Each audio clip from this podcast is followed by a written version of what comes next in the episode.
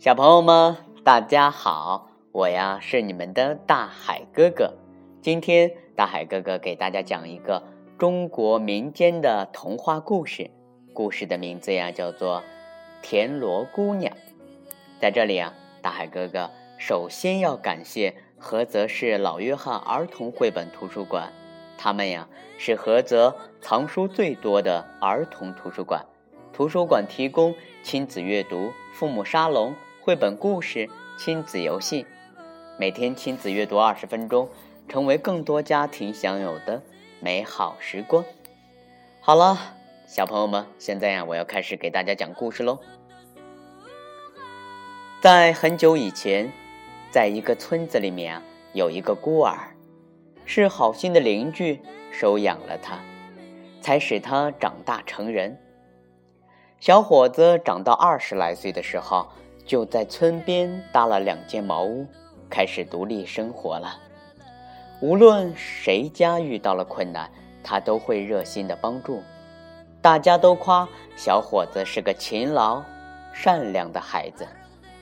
他每天早出晚归的辛勤耕种，但是啊，忙了地里的活儿，顾不上屋里的活儿，经常吃凉饭、剩菜。有一天，小伙子干完活回家，看见路边呀有一个很大的田螺。出于好奇，他就将这只田螺带回家，把它养在水缸里。第二天，小伙子照旧去地里干活。可是，当他回到家里的时候啊，准备做饭的时候，却发现热腾腾的饭菜已经在桌子上。摆好了，小伙子以为这是好心的邻居们帮他做的，没想到接连几天，小伙子干完活回家，都能吃上香喷喷的饭菜。于是啊，小伙子向邻居们道谢，可是邻居们都说不是他们做的。小伙子非常的纳闷决心要弄个。水落石出。这天早晨，小伙子又扛起锄头下地干活了。他没有等到傍晚，就早早的回来，躲在篱笆外面看屋里的动静。只见一位美丽的姑娘从水缸里出来，忙着生火做饭。不一会儿，屋里就飘出了饭菜的香味。小伙子非常的高兴，他推开屋门，直奔水缸，看见那只大田螺只剩下一个空壳，静静的躺在水缸里。小伙子走向正在做饭的姑娘，问道：“哦，姑娘，你是从哪里来的？为什么要帮助我呢？”姑娘见小伙子突然闯进来，不知道如何是好。他想回到水缸里，又被小伙子挡住了去路，只得说出实情。原来呀，姑娘是天上银河里的白水素女，因为玉皇大帝知道小伙子从小没有父母，很同情他，还因为啊，咱们的小伙子非常的乐于帮助别人，就派他扮作田螺来帮助小伙子。田螺姑娘说：“我本来想多帮助你几年，等你生活富裕了，娶了妻子以后再走。